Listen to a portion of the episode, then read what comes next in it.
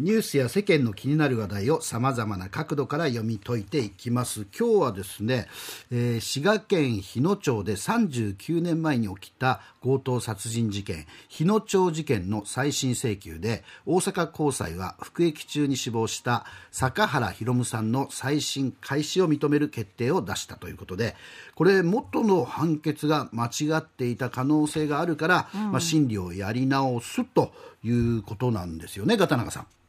はい、えー、その通りで、うん、えー、つまりは冤罪の疑いがあるということです。はい。はい。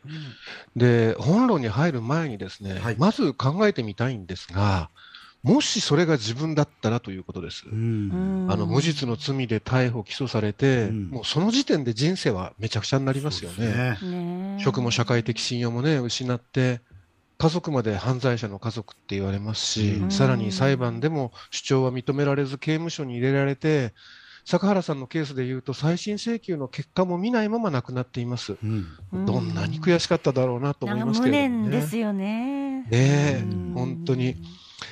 だからあの坂原さん本人が行った最初の再審請求はなくなってますんで、その死去によって一旦終わって、ですね、今行われているのは、遺族が行っている第二次請求です、うん、再審請求となれば無期懲役事件で戦後初の死後再審あの被告が亡くなってからの裁判やり直しとなるんですが、はい、実はまだ決定ではなくて大阪高検が期限の6日までに特別抗告しなければということで。はい、あの弁護団は後見に対して特別報告しないよう断念するよう申し入れてるんですが、もし抗告されれば、最高裁で審理されることになるんで、さらに長期化します。ということで、検察なんだが注目されてるんですね。はい、はいでは、改めて事件を振り返ります。はい。はい、発生は1984年の年末、12月29日に、滋賀県日野町の酒店経営の女性が消息を絶って、うん、20日後の1月18日に町内の宅地造成地で他殺体で見つかります。でさらに後日ですね、近くの山中で店の金庫が見つかって、うん、まあ、金目当ての殺人、強盗殺人事件ということになったんですね。うん、はい、ところがあの捜査難航してですね坂原さんが逮捕されたのは遺体発見から3年後です。はい、で警察の事情聴取で犯行を自白したとされ起訴されたんです。うん、坂原さんはでも裁判では一貫して無罪を主張するんですが、一審の大津地裁は無期懲役の判決を下して2000年に最高裁で確定しました。うん、この間あの裁判だけで12年翌年、坂原さんは1回目の再審請求を起こすんですが、高裁で審理中の2011年に病気で亡くなりました。うん、逮捕当時53歳だった坂原さんはもう75歳になってたんですね。はい、でこの事件には冤罪を生む土壌とされる2つの問題が典型的に現れるので、はい、はい、これ解説しますね。はい。一つは自白の偏重です、うんうん、本人が認めたんだからやったに違いないっていう考え方で、うんえー、このため、かつて警察は落とすっていうふうにも言いますが、あの自供させるためにかなり強引な取り調べを行い、その反省から、2019年に取り調べの全過程の録音、録画が義務化されましたよね、はい。はい、あの可視化というやつですね。この事件でも取り調べはどうやら苛烈を極めたというふうにされて、ですね、はい。えー、弁護団などによると、坂原さんは警察の事情聴取で、最初も逮捕じゃなくて事情聴取だったんですが、事件当日のアリバイを言ったんですけれども、うん取り調べ官に椅子を蹴飛ばして倒されたりですね、うん、あの束ねた鉛筆で疲れるといった暴力を受けたと言われていて、あの坂原さんの長男の浩二さんによると、明らかに顔が腫れていたと言います。それでも否認していた坂原さんが自供に転じたのは、娘の嫁ぎ先をガタガタにしたるわという脅しがきっかけだったと言われます。警察が言ったんですか？はい、というふうに、えー、記録には、まあ、ありんですね、弁護団のですね。あのもう坂原さん亡くなってますけどね、でこれについて坂原さんは起訴当時、弁護士にこう話しています。それまで何も拷問を受けても、知らへん境にと、まあ、つまり殺されるわけじゃないと、私はこう思いましたが、娘のことを言われたときには、もう応じないとしょうがないというふうに当時話してるんですね。応じるとかそういう問題じゃないですよ、うん、ひどいですよね、改めて。うん、さらにあの長男の浩二さんには、誰も信じてくれん、でもお前らだけは信じてくれ、父ちゃん何もやってへんと泣きながら話したと言います。まあこの思いのまま亡くなったことを思うとですね、胸が痛みますよね。ねはい。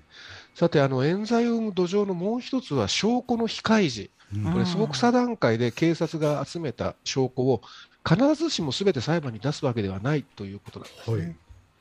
で特に、えー最新ではですねどれを法廷に提出するかは今もまだ事実上検察側の裁量に委ねられています。うん。実は今回裁判所が再審開始の判断をした理由も証拠が隠されていたことでした。はい遺族による第二次再審請求で初めて開示された証拠の中に自白の信用性に強い疑いを生じさせるものがあったんですね。うん。弁護団が開示されていない証拠も出すように強く求めてようやく出てきたんです。うん。うん。でその一つは写真のネガフィルムだった。ほはい、坂原さんが金庫の発見場所まで捜査員を案内する様子を撮影したもので、うん犯人しか知り得ない場所を知っていたことを示す重要な証拠です。うんところが、弁護団の分析で、うんこれまで裁判に提出されていた写真19枚のうち8枚は、帰り道で撮影されたものだと分かりました。ほう行き道を案内する写真じゃなかった。へーはい。このため、再審請求一審の大津地裁は検察側にその他の証拠も全部出しなさいとほ勧告して、さらに出てきたのが、捜査員を今度は遺体の発見場所まで案内する写真、そのすべてのネガでした。うん。高原さんは捜査段階で遺体を軽トラックで町内の宅地同棲地まで運んで捨てたと自白したとされます。はい。その裏付けとして遺体代わりの人形を使って殺害場所から遺棄現場まで本人が案内した報告書が写真付きで提出されてました。うんところがそのすべてのネガを見るとですね、はい案内の再現が何度も繰り返されていた。うんつまり、やり直しもあった疑いが浮上したんです。うんこのため裁判所も誘導の可能性、うんつまりうんあの、警察側が誘導したっていう可能性も含めて、うん。任意に行われたと言えるかどうか、つまりすべて本人の自由意思ですよというふうに言えるかどうか、疑問を差し挟む余地が生じたと判断したんです。うん。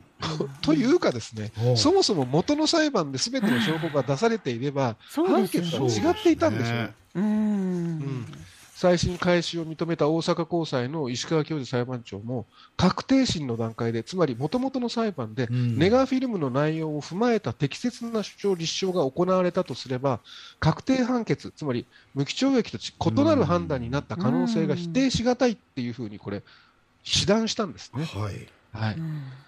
この証拠隠しによる冤罪事件は、実は九州でもありました。うん。あのちょうど日野町事件と同時期、1985年、つまりまだあの刑事訴訟法、いろんな手続きが改正される前なんですけれども、はい。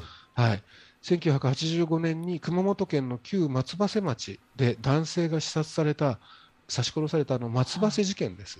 はい。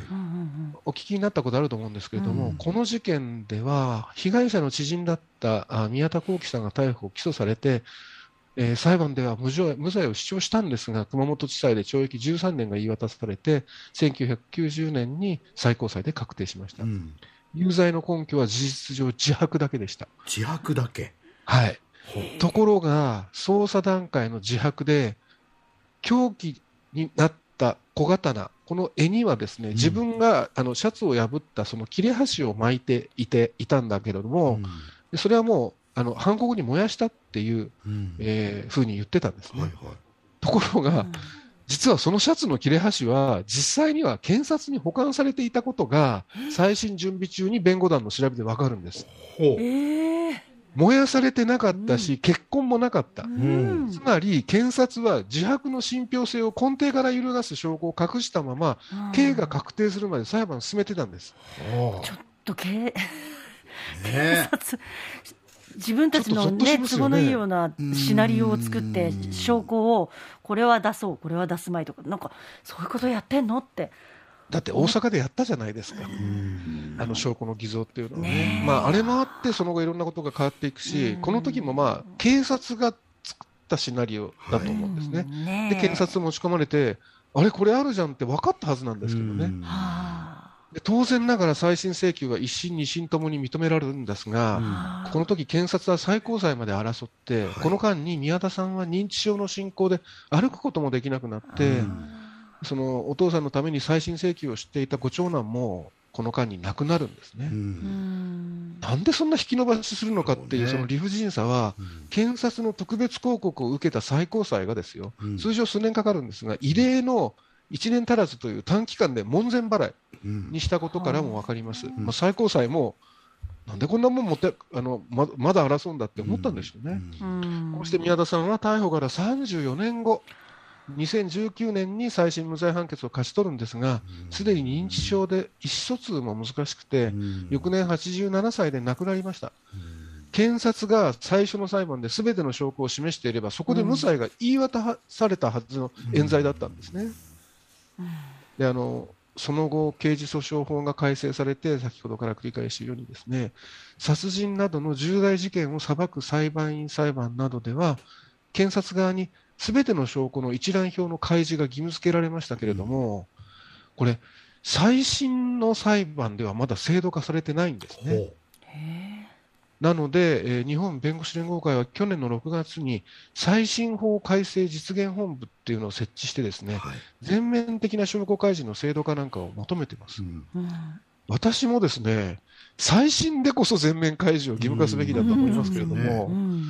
なぜなかなか進まないのか、何が問題なんでしょうね。ほう。ほう。あの捜査が、元の捜査が正しければ何も隠す必要はないんですもんね。うん。ですよね。はい。うん。だから早く制度化してほしいと思いますし、あの今回の日野町事件もですね松葉瀬事件と同じ経過をたどっていますけれども、それでもあの検察が特別抗告をするのかどうか、うん。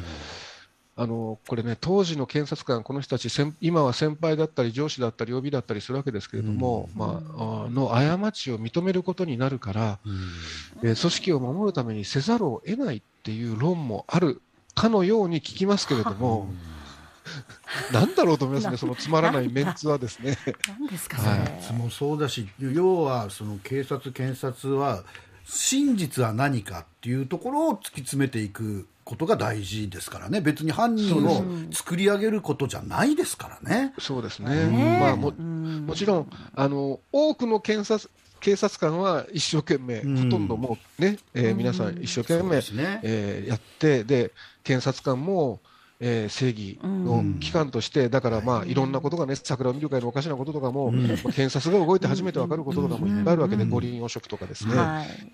だけれども過ちは認めなければいけないし、うん。あの今回、どう警察化するのかですけれども、これこそ検察の正義が問われる判断だと思いますし、ですね、はい。最初に言ったように、もし自分だったら、もし自分が無実の罪でうん。捕まって、うん。えー冤罪を晴らせないまま死んだら、うんでこれまでにも本当になかったんだろうかとか、うん。いやいやね。